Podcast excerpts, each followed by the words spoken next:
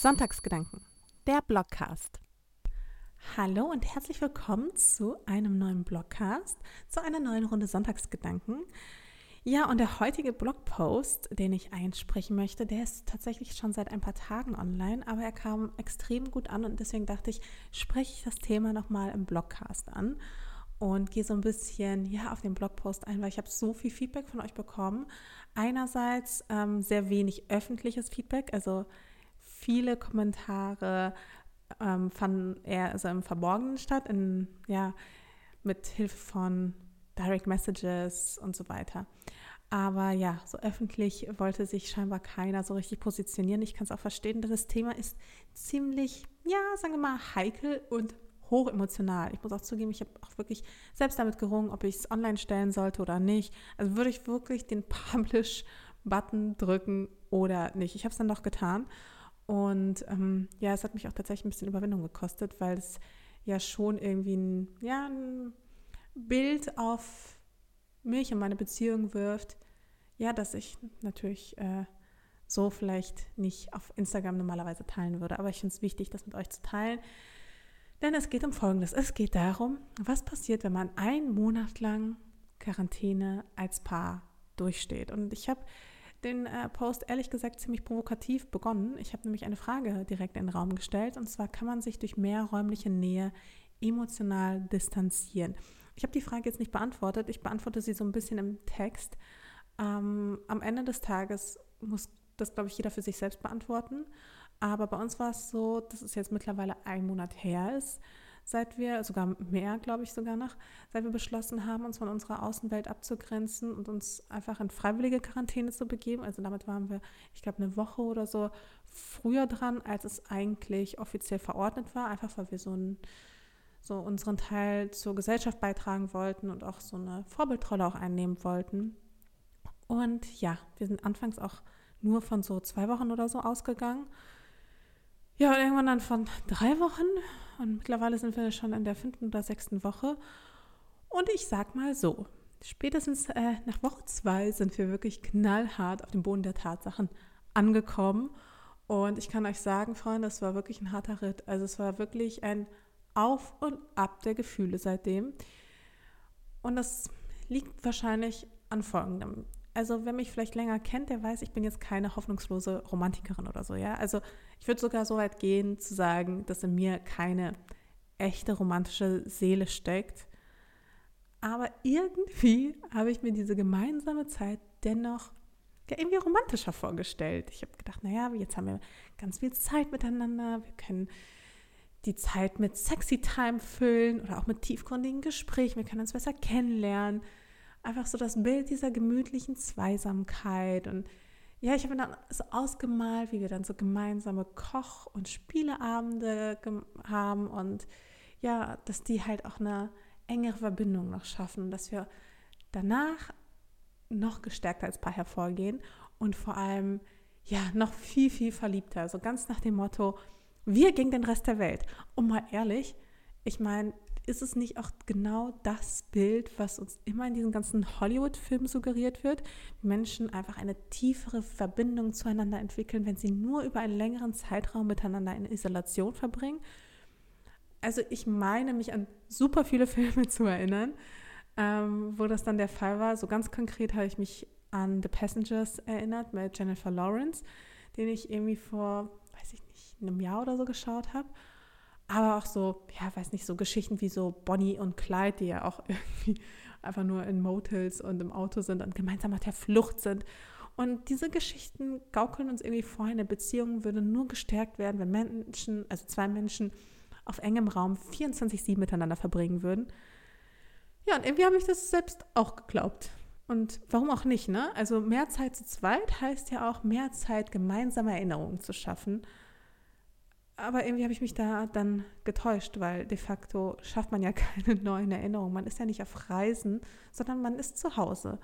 Und ja, ich glaube, Instagram hat dann sein Übriges getan, denn ähm, auf Instagram leben ja wirklich aktuell zahllose Paare das Idyll einer perfekten Beziehung und nutzen die Zeit zusammen, um so Couple-Workouts zu machen und generell so lustige TikToks zu zweit und lassen auch wirklich keine einzige Gelegenheit aus, stets zu betonen, wie schön die Zeit zu zweit ist und wie sehr man es genießt, endlich den Partner voll und ganz für sich beanspruchen zu können. Aber was passiert, wenn Erwartung und Realität miteinander kollidieren? Richtig. Es entsteht Frust und Enttäuschung. Also ihr könnt euch vorstellen, ich hatte quasi dieses Bild im Kopf, wie es werden würde, habe aber nicht diese ganzen anderen Faktoren bedacht, wie zum Beispiel, dass man die ganze Zeit zu Hause miteinander rumsitzt und sich eh nichts Neues erzählen kann, weil ja, weil man ja eh den ganzen Tag zusammen verbringt und es passiert ja auch nichts Abenteuerliches. Also warum zur Hölle spricht keiner darüber, wie verdammt herausfordernd es ist, ein und denselben Menschen rund um die Uhr um sich zu haben? Denn mehr Zeit zu zweit, und das habe ich nicht so richtig bedacht, bedeutet nämlich auch, dass es einfach viel mehr Zeit zum Streiten gibt und man sich beiläufig so kleine Gemeinheiten an den Tag schmeißen kann, die man vielleicht so sonst nicht tun würde. Ja, und das halt den ganzen Tag über verteilt. Schön. Ja, jetzt habt ihr einen kleinen Einblick bekommen in meine Beziehung. Nein, es ist halt so. Er ist halt genervt, wenn ich ihn ständig anquatsche, während er arbeitet, was also das mit dem ständig, das finde ich jetzt persönlich nicht. Ich finde, ich quatsche ihn nicht ständig an, aber scheinbar quatsche ich ihn doch sehr, sehr viel an, während er arbeitet. Und ich bin halt häufig genervt, weil ich meine, jetzt sind wir zu Hause und ich finde, er könnte auch mal ein bisschen so seinen Teil im Haushalt beitragen, jetzt wo er so viel zu Hause auch ist, ne? Ja, das äh, sorgt hier und da auch mal für Streit. Er ist zum Beispiel auch genervt, wenn ich tagsüber meine Workouts mache. Ich bin halt so der Typ, der gerne tagsüber Sport macht und nicht abends. Ja, und dann kann es halt schon mal sein, dass er halt einen Call hat. Aber ganz ehrlich, jetzt würdet ihr denken, naja, dann macht das doch danach oder davor. Aber seine Calls gehen auch manchmal einfach den ganzen Tag. Also dann kann ich halt den ganzen Tag keinen Sport machen oder was. Naja, ich bin dann wieder genervt, weil ich mir so denke, ah, oh, dann können wir wenigstens zusammen lunchen. Aber er setzt sich einfach dann zum Lunch direkt wieder an den Computer, setzt die Kopfhörer auf und blendet mich aus, ja. Anstatt einfach mal kurz die fünf Minuten zu damit zu verbringen, einfach die Zeit mit mir zu verbringen. Aber naja, und ich bin halt natürlich eh davon genervt, dass er von mir genervt ist. Also das nervt mich halt auch. So. ich weiß nicht, wie es euch so geht. Ähm, ich frage mich auch mittlerweile, jetzt ganz ehrlich, wie soll auch einfach Intimität aufkommen, wenn man sich den ganzen Tag in Jogginghosen begegnet, sich auch den ganzen Tag reinigt und seine Hände wascht und so weiter und so fort, weil man möglicherweise einfach Viren verseucht. Das ist jetzt auch kein sexy Thema. Und dadurch so ein bisschen auch der Spontanität den Raum nimmt. Also ich glaube, erzwungene Nähe schafft einfach Distanz. Und ich bleibe dabei, diese Situation hat wirklich sehr wenig Romantisches an sich, wenn wir mal ehrlich sind. Ja, und das ist halt noch nicht alles, ne? Hinzu kommt die Unsicherheit der allgemeinen Situation, sowohl gesundheitlich als auch finanziell und die daraus resultierende Belastung und auch emotionale Unausgeglichenheit und die sinkende Hemmschwelle, ja, es auch mal beim Partner auszulassen. Nein, es ist halt wirklich so. Ich mache mir Sorgen und er spürt es. Genauso andersrum. Er macht sich Sorgen und lässt es halt teilweise auch mal an mir aus. Und ich glaube, das ist, glaube ich, auch einfach normal, aber es nervt halt trotzdem manchmal. Und die Herausforderung ist halt, anders als sonst hat man vor allem auch nicht so Fluchtmöglichkeiten. Also man kann halt keine Freunde sehen, mit denen man irgendwie bei einem Glas Wein darüber sprechen kann, wie gemein der Freund war. Man ähm, kann sich auch generell nicht fortbewegen, weil man soll ja Verkehrsmittel meiden. Und ja, wohin soll man dann halt gehen, wenn man einfach mal gerade ein bisschen Abstand und Me-Time braucht? Also aufs Klo oder was?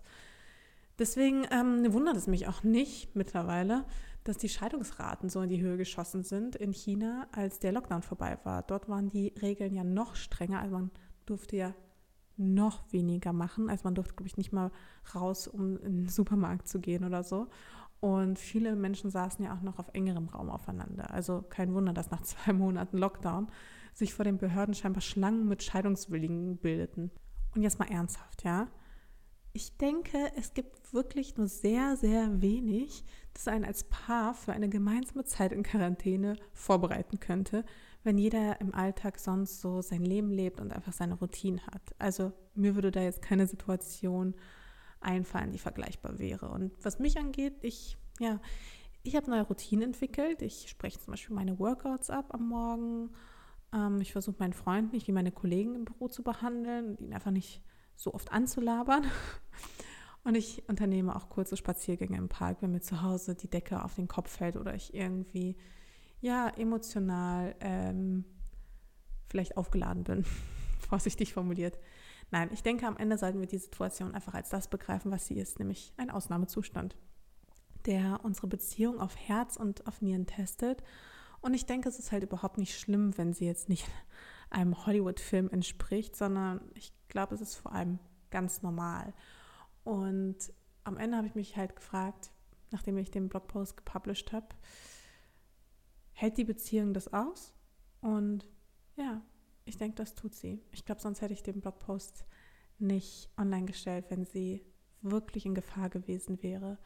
Aber ja, das muss ich jetzt nur noch meiner Mutter erklären, weil die ruft nämlich seitdem alle fünf Minuten an und fragt, ob es mir auch wirklich, wirklich gut geht. Sie hat ja meinen Blogpost gelesen und der klinge gar nicht gut.